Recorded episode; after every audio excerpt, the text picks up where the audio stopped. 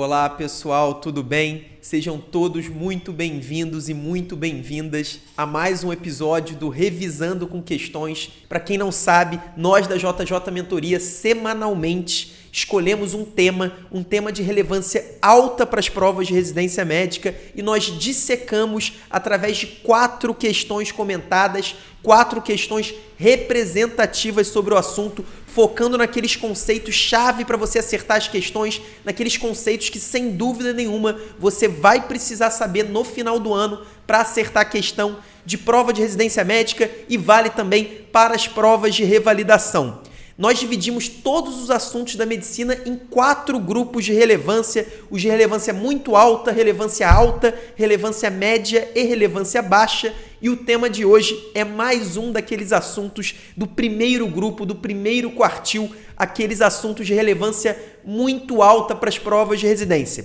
O assunto de hoje é um assunto fundamental. Eu acho que todo mundo sabe que é fundamental, mas eu vou explicar por que, que é tão importante assim a partir de agora. O assunto é diabetes, mais especificamente o tratamento da diabetes. Aqui na JJ a gente divide o tema de diabetes em quatro subtópicos. A gente divide entre o tratamento de diabetes, o diagnóstico do diabetes, as complicações agudas e complicações crônicas. Dentre esses quatro subtópicos, o mais importante, disparadamente, é exatamente o tema de hoje, o tratamento do diabetes. Ele cai quase somando os outros três, ele quase tem a mesma incidência da soma dos outros três subtópicos de diabetes. É um, da, é um dos assuntos mais cobrados dentro da clínica médica. Então, se a gente pegar a clínica médica, ele está entre os 15 mais cobrados, um assunto de enorme relevância, muito importante e normalmente também é onde estão concentradas as questões um pouco mais difíceis sobre diabetes. A gente vai mostrar para vocês alguns exemplos e quais são as principais abordagens da banca. Se a gente pensar só na endocrinologia, é um assunto que só perde por pouco para os nódulos e câncer de tireoide, que inclusive é um assunto que a gente pode considerar ou da, da clínica médica ou de cirurgia geral. De qualquer forma, eu acho que vocês já entenderam a enorme importância do tratamento de diabetes e agora vamos começar a ver as questões de hoje. A primeira questão é essa aqui, da Faculdade do ABC de São Paulo. Vamos ler um enunciado bem curto em relação ao tratamento farmacológico de diabetes mellitus tipo 2. Assinale a alternativa correta. O primeiro ponto, por que, que eu trouxe essa questão aqui e que eu já gostaria de chamar sua atenção sobre isso? Isso não é só para o diabetes, vale para várias outras doenças importantes, temas um pouco manjados que a gente estuda muito ao longo da faculdade, como é diabetes, como é hipertensão, insuficiência cardíaca, asma, alguns outros assuntos que têm essa característica normalmente as bancas elas acabam tendo dificuldade de fazer questões diferentes, abordando conceitos que pouca gente sabe, elas têm dificuldade em fazer questões difíceis sobre esses determinados temas. E aí, qual que é a saída que muitas bancas de residência médica do Brasil adotam para esse problema? É exatamente esse aqui cobrar a farmacologia, cobrar os remédios, as características farmacológicas, indicações, contraindicações, efeitos colaterais. Isso é muito comum em prova de residência médica e eu garanto a você que a maioria dos candidatos não domina essa farmacologia. Muita gente acha que domina, acha que sabe os principais efeitos, mas na hora de questões como essa acaba ficando na dúvida e acaba errando questões importantes. Então vamos ficar de olho, porque isso é fundamental. E aí então vamos come começar a olhar as opções. A opção letra A, o uso crônico de metformina em monoterapia raramente causa hipoglicemia e pode estar associada a deficiência de vitamina 12. Vamos primeiro ler todas as opções, depois a gente vai comentar. A letra B, os agonistas de receptores de GLP-1 aumentam de forma significativa o risco de pancreatite aguda. A letra C, os inibidores de DPP-4 em monoterapia aumentam o risco de hipoglicemias, mas são neutros em relação ao peso.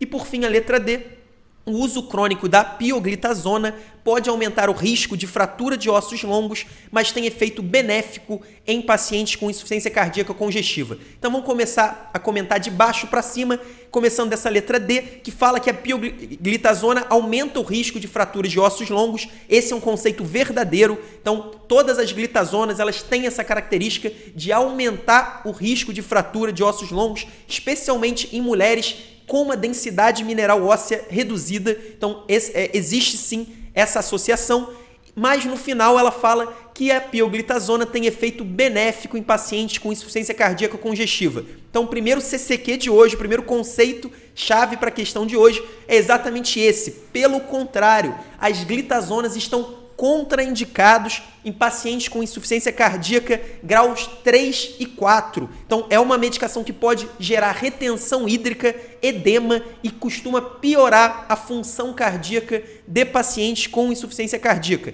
Inclusive, a rosiglitazona, que era uma um membro antigo dessa classe foi tirada do mercado exatamente por esse problema, por esse problema do edema e da piora da função cardíaca. Então a letra D está errada por conta desse trecho final dessa opção. Agora, falando da letra B e da letra C, vamos falar em conjunto, porque ela, ela, essas opções falam sobre duas classes de medicações muito semelhantes, com muitas características parecidas. Os agonistas de receptores do GLP-1, o GLP-1 é um peptídeo glucagon-like, então é um peptídeo semelhante ao glucagon, e os inibidores da DPP4, que é uma enzima que exatamente inativa o GLP-1. Então, quando a gente tem um inibidor da, enzima que inativa o GLP-1, a gente, claro, aumenta o nível de agonismo do GLP-1. Então, no, no, no, no, final, acabam sendo duas classes de medicações com um mecanismo de ação similar. Um porque é um agonista de receptor GLP-1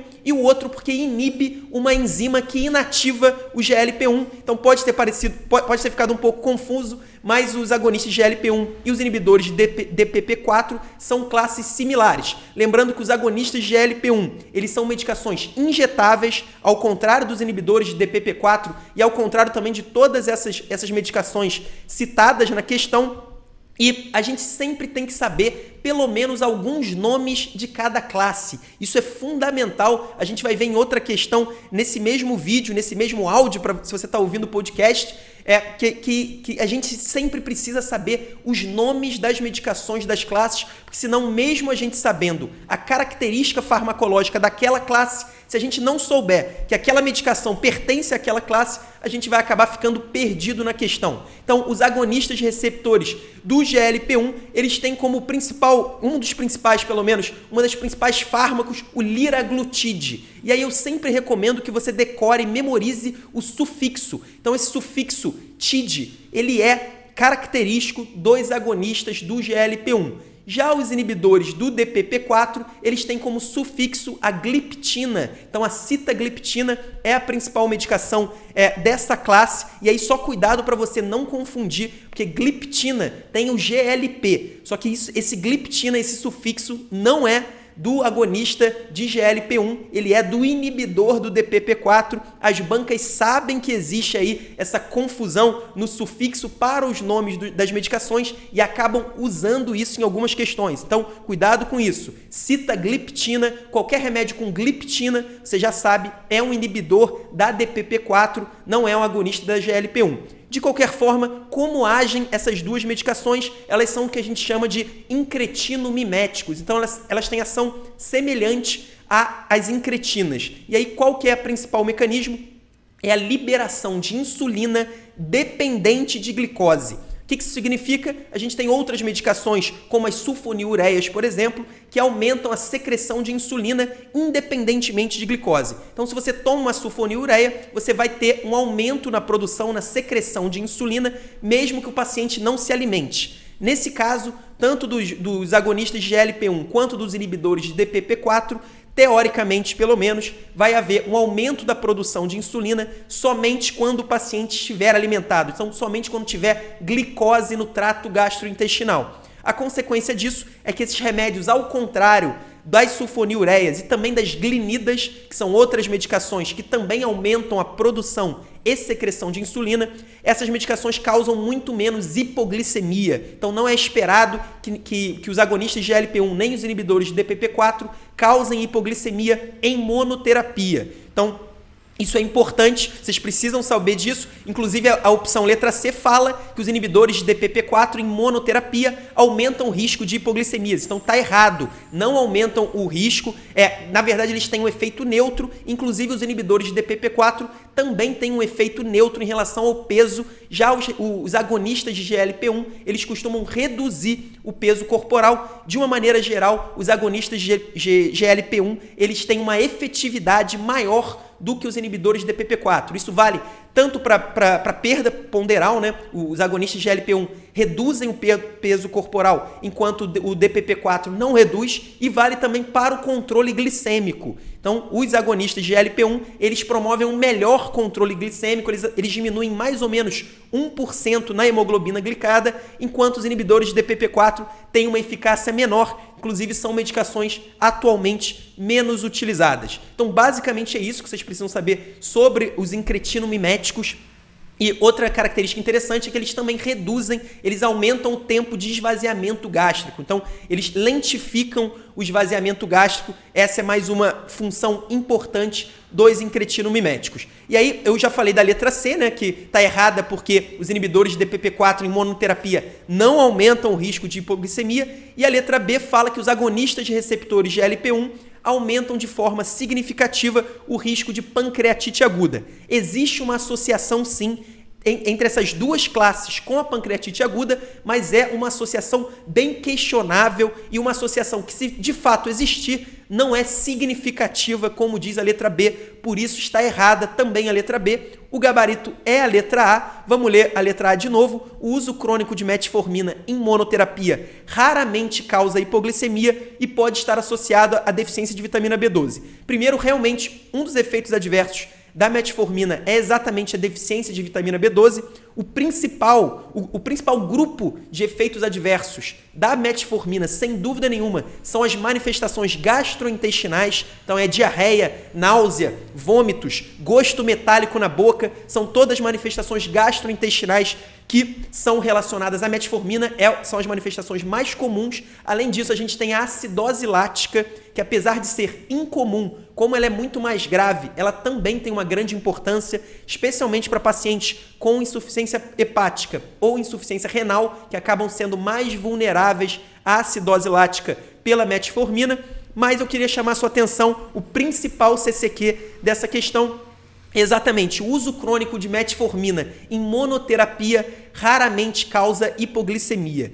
Normalmente, as medicações para o diabetes que vão gerar hipoglicemia ou é a própria insulina ou são medicações que aumentam a secreção de insulina. Memorize isso, isso é fundamental. As medicações como a metformina, que tem como principal mecanismo de ação a redução da resistência à insulina. Então a metformina tem como principal função a maior sensibilidade à insulina, especialmente no fígado. Esse é o principal, essa é a principal é, função, é o principal mecanismo de ação da metformina. Isso diminui a gliconeogênese, então a insulina agindo no fígado, ela inibe a gliconeogênese e ela melhora o perfil glicêmico. Mas todas as medicações que não aumentem a secreção de insulina, elas dificilmente vão gerar hipoglicemia, especialmente em monoterapia. E aí, as duas principais classes, que são insulino, é, é, secretagogos de insulina, desculpe, que aumentam a secreção de insulina. Existe esse termo importante que muitas vezes as bancas vão usar na hora da prova, são os secretagogos de insulina. As duas principais são as sulfonilureias e as glinidas. Então memorize isso. Se você memorizar isso, você vai acertar várias questões de prova de residência sobre tratamento de diabetes. E aí, um outro detalhe a gente sabe que a insulina é um hormônio anabólico, ela promove tanto o aumento de massa é, muscular, de massa magra, quanto o aumento de massa gorda, o aumento de gordura corporal. Então, as medicações que contêm insulina, né, no caso a própria insulina, ou os secretagogos de insulina, eles também geram aumento, ganho ponderal, aumento de peso. Então a sulfonilureia gera, a insulina gera. Isso também é muito importante. No caso da metformina, isso não está sendo cobrado, mas ela inclusive promove uma perda de peso, assim como os agonistas do GLP-1. Então esses são conceitos fundamentais dessa primeira questão. A gente só nessa primeira questão já conseguiu aí abordar conceitos para vocês acertar várias questões que podem cair na sua prova. Vamos olhar essa segunda questão aqui da Unicamp é um homem de 57 anos, diabético há 20 anos, retorna em consulta de rotina com os seguintes exames: glicemia de jejum 168, hemoglobina glicada 8,4, colesterol total 232, o HDL de 32, o LDL de 175, triglicerídeos 205, ureia 40, creatinina 1 ele já faz uso regular de 20 miligramas de glibenclamida, e aí lembra que eu falei sobre a classe das medicações. A glibenclamida faz parte da classe das sulfonilureias. Isso é muito importante que você memorize as principais medicações de cada classe. Além disso, ele também faz uso de 2 gramas de metformina e 70 miligramas de captopril e faz uma dieta adequada. A conduta é. E aí tem algumas opções, depois eu vou ler as opções, mas eu já queria parar para abordar um CCQ, um conceito fundamental importantíssimo para as provas, que é o seguinte: qual que é o alvo glicêmico de pacientes com diabetes? Esse é um assunto com uma certa controvérsia, mas o que você precisa memorizar, que é o número mais consensual é o número de até 7% de hemoglobina glicada. Isso para adultos, é, a maioria das referências recomenda como alvo glicêmico uma hemoglobina glicada abaixo de 7%. Nesse caso, o paciente está com uma hemoglobina glicada de 8,4, então está claramente fora do nosso alvo. E aí, um parêntese, pacientes mais idosos, pacientes com uma expectativa de vida reduzida, a gente pode ser mais conservador. Então a gente pode tolerar uma hemoglobina glicada de 7,5 ou até de 8, dependendo aí da referência. Nesse caso, um homem de 57 anos, a gente não tem porquê ter essa tolerância maior, pelo menos 7,5, 7 vai ser o nosso alvo. Com certeza, 8,4 está uma, uma glicemia mal controlada e ele também é um paciente dislipidêmico. A gente tem um aumento de colesterol total, um aumento de LDL, redução de HDL, aumento de triglicerídeos. Então, o paciente está com praticamente todos os exames alterados. Agora vamos olhar a conduta. A letra A fala em substituir a sulfonilureia por glimepirida 4mg por dia, introduzir estatina. Eu acabei de falar que o paciente está com, com alvo está com a glicemia fora do alvo, acima da meta ideal. Então não faz sentido a gente simplesmente substituir a glibenclamida pela glimepirida, não teria grande benefício. A glimepirida também é uma sulfonilureia, inclusive é uma sulfonilureia mais adequada. A gente até poderia também substituir a glimepirida, no caso não, né, porque a gente vai ver a conduta daqui a pouco, mas de qualquer forma, é, normalmente a gente até pode substituir a glimepirida pela glibenclamida, mas só isso não seria suficiente para melhorar esse controle glicêmico para chegar perto de 7, que é o nosso alvo. A letra B, mais ou menos a mesma coisa, substituir a metformina por rosiglitazona, dieta hipolipemiante, não faz o menor sentido também, não tem indicação nenhuma da gente substituir a metformina nesse caso. E aí eu vou pular para a letra D, porque a letra C vai ser a resposta. A letra D fala em simplesmente suspender a sulfonilureia. Obviamente não, não é a conduta ideal, a gente não tem por que suspender a, a sulfonilureia se a gente está com a hemoglobina glicada acima do normal. Então a resposta é a letra C, não é uma questão dif difícil para a gente acertar por exclusão, mas eu queria chamar atenção para esse conceito. Quando a gente deve usar, indicar a insulina em pacientes com diabetes tipo 2? A letra C fala em acrescentar insulina na hora de dormir, que é chamado de insulina bedtime, e introduzir a estatina. O primeiro ponto eu vou até deixar de lado a introdução da estatina. Nesse caso, o paciente tem indicação sim, porque além de dislipidemia, com certeza ele tem um risco cardiovascular aumentado. A gente não precisa nem fazer, usar os scores para chegar nessa conclusão. Então ele teria sim indicação de introdução da estatina, mas qual é, quais são as indicações de insulina no diabetes tipo 2? Eu vou falar da primeira indicação que é comum em provas de residência médica e que não é exatamente o que está acontecendo aqui É um paciente que chega, ele podia já fazer o tratamento para o diabetes tipo 2 ou nem mesmo fazer o tratamento. Então, um paciente que não sabia do seu diagnóstico, mas ele chega sintomático, ele chega com uma hiperglicemia acentuada e sintomático. O que, que eu chamo de sintomático? É aquele paciente com perda ponderal, aquele paciente com poliúria, polidipsia. Então, é realmente paciente com sintomas de diabetes como se fosse um diabetes tipo 1. Nesse caso, inclusive, esse é o exemplo que as bancas mais usam, muita atenção com isso. Já tem indicação da gente, de a gente iniciar a insulina e a insulina em múltiplas doses. A insulinoterapia, como se nós estivéssemos tratando um paciente com diabetes tipo 1. Então, isso é muito importante. O outro ponto tem a ver simplesmente com o nível da hiperglicemia. Se o paciente tiver uma hiperglicemia acima de 300 miligramas por decilitro ou uma hemoglobina glicada acima de 10%, também tem indicação da gente, é, da gente iniciar a insulinoterapia. Então, essas são duas indicações, e a terceira é exatamente essa aqui que a gente tem nessa questão. Um paciente com uma, uma glicemia acima da meta, acima do nosso alvo, então está de 8,4 e ele já está fazendo dois antidiabéticos orais em dose máxima. Então, tanto a glibenclamida 20mg é a dose máxima, inclusive, normalmente a gente até evita chegar nos 20mg com a glibenclamida,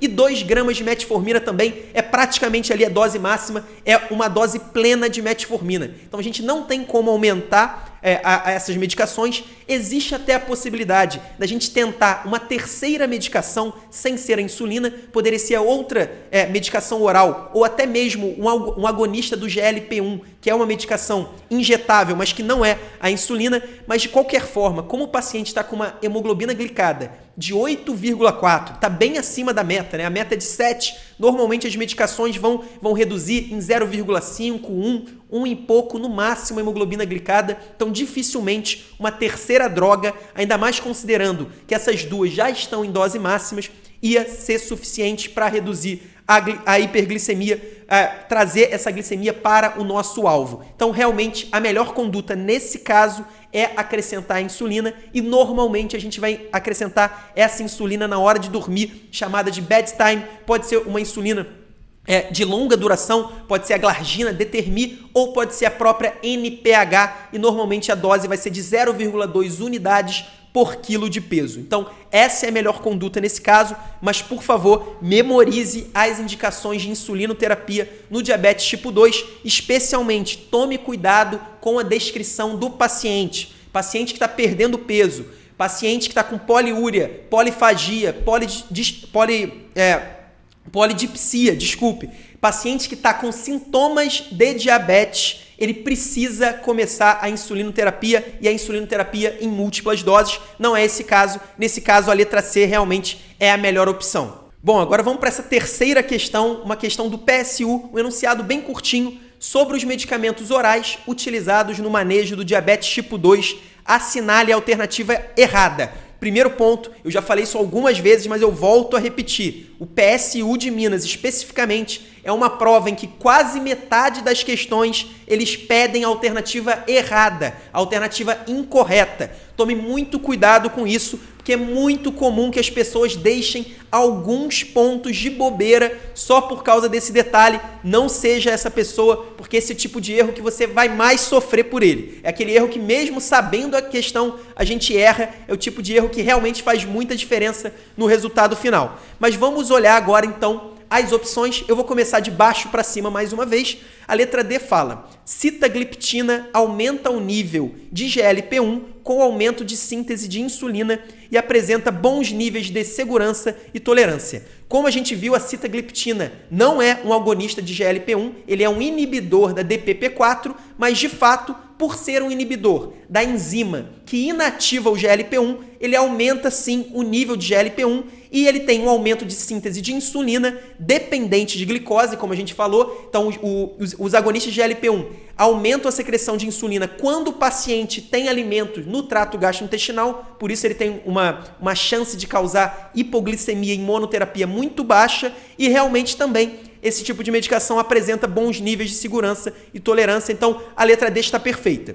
A letra C fala que a pioglitazona proporciona, proporciona aumento da sensibilidade à insulina em músculo, adipócito e hepatócito, mas pode apresentar efeitos colaterais como ganho ponderal e insuficiência cardíaca. É exatamente essa descrição da pioglitazona. Só nessa opção você praticamente tem todos os conceitos importantes sobre essa classe de medicação, as glitazonas. Realmente, o mecanismo de ação dela é um aumento da sensibilidade da insulina que ocorre nos músculos adipócitos e hepatócitos. É um mecanismo de ação parecido com o da metformina. A metformina promove esse aumento de sensibilidade principalmente no fígado, já as glitazonas são principalmente nos músculos e nos adipócitos, mas de qualquer forma, uma grande diferença em relação à metformina é que a glitazona promove ganho ponderal, especialmente pela retenção hídrica e está contraindicado em pacientes com insuficiência cardíaca grau 3 e grau 4. Então,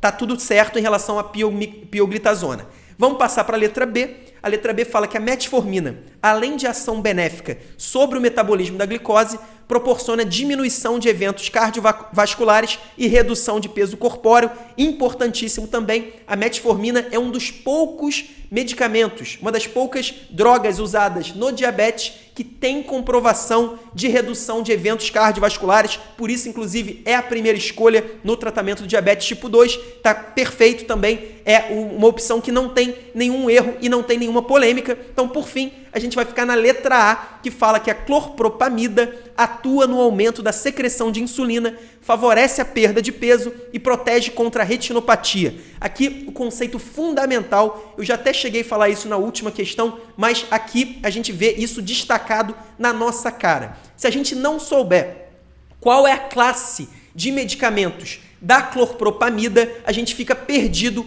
e não sabe qual é a resposta dessa questão. Se a gente não souber que a clorpropamida é uma sulfonilureia, então a clorpropamida faz parte da classe das sulfonilureias, a gente ficaria perdido. Então, agora sim, sabendo que a clorpropamida é uma sulfonilureia, de fato, como eu tinha falado, as sulfonilureias são secretagogos de insulina, elas aumentam a secreção de insulina, porém, elas não favorecem a perda de peso. Pelo contrário, elas promovem ganho ponderal, elas aumentam o peso cor é, corporal e por isso a letra A está errada. E aí, só para completar, a clorpropamida, especificamente, já foi visto em grandes estudos que ela não protege contra a retinopatia diabética, não há diferença significativa dela para o placebo em relação à retinopatia diabética. Então, esse é mais um erro da letra A. A letra A de fato está errada e é muito importante que vocês tenham essa mentalidade. Vocês precisam conhecer as características de cada uma das principais classes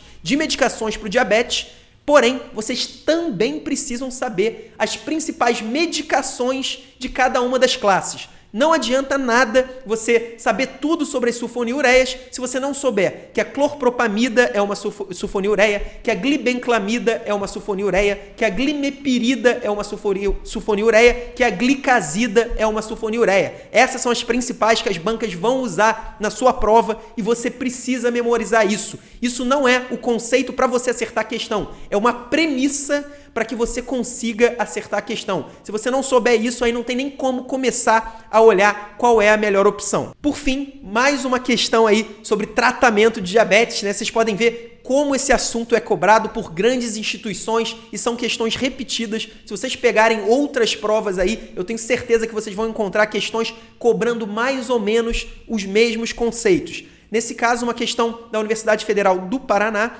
é um paciente de 52 anos de idade, sexo masculino, procura assistência médica para tratamento do diabetes mellitus tipo 2. Ele é portador de insuficiência cardíaca com fração de ejeção reduzida e classe funcional 3 então a gente já falou que as, que, que as sulfonilure, que desculpa, que as glitazonas estão contraindicadas na insuficiência cardíaca classe 3 e classe 4. Então a gente já sabe que ali uma das opções vai ter a, glica, a, a glitazona e a gente não vai indicar por conta disso. De qualquer forma, vamos continuar. O paciente também tem uma doença renal crônica com taxa de filtração glomerular de 28 ml por minuto e o exame laboratorial apresenta glicemia de jejum 210 e hemoglobina glicada 9,8.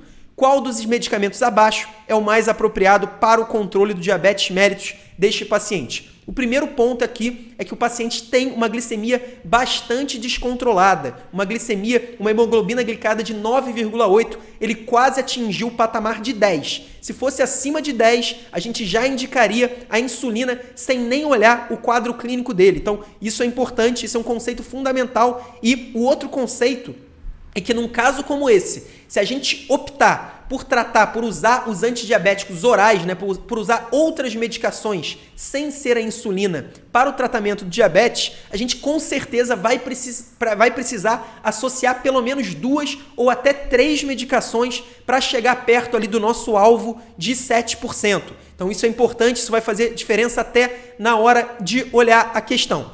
De qualquer forma, olhando as opções, Primeiro, a glibenclamida é uma sulfonilureia. A sulfonilureia é uma medicação que nós evitamos em caso de insuficiência cardíaca. Não é uma contraindicação absoluta, mas não existe ainda um entendimento 100% dos efeitos das sulfonilureias para os pacientes com insuficiência cardíaca. A gente sabe que não está comprovado a redução de risco cardiovascular com o uso de sulfonilureias. Então, é uma medicação que a gente que a gente vai evitar e principalmente nesse caso como a gente teria que associar com outras drogas, e vocês vão ver que a gente não tem praticamente nenhuma opção para associar, a gente dificilmente usaria uma sulfonilureia como monoterapia. E aí passando para a letra E, vou pular para a letra E, tem a repaglinida. A glinida é uma medicação com características importantes, são características bem específicas e por isso as bancas de residência médica gostam de cobrar essa classe, apesar dela ser muito pouco usada na prática.